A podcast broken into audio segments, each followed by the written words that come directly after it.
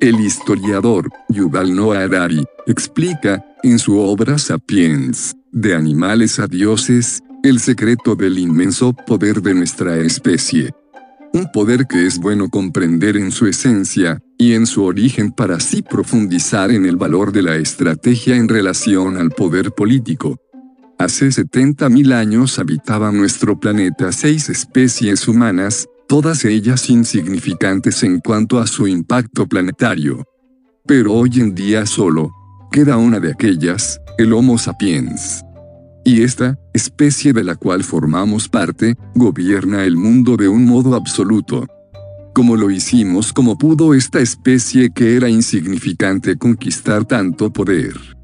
Que la diferenció del resto de las especies animales.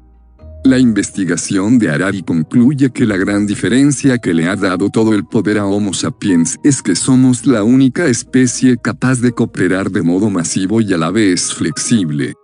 Allí está la clave del poder, esa cooperación masiva permite encarar empresas enormes y alcanzar gigantescos logros que serían imposibles para individuos o grupos pequeños.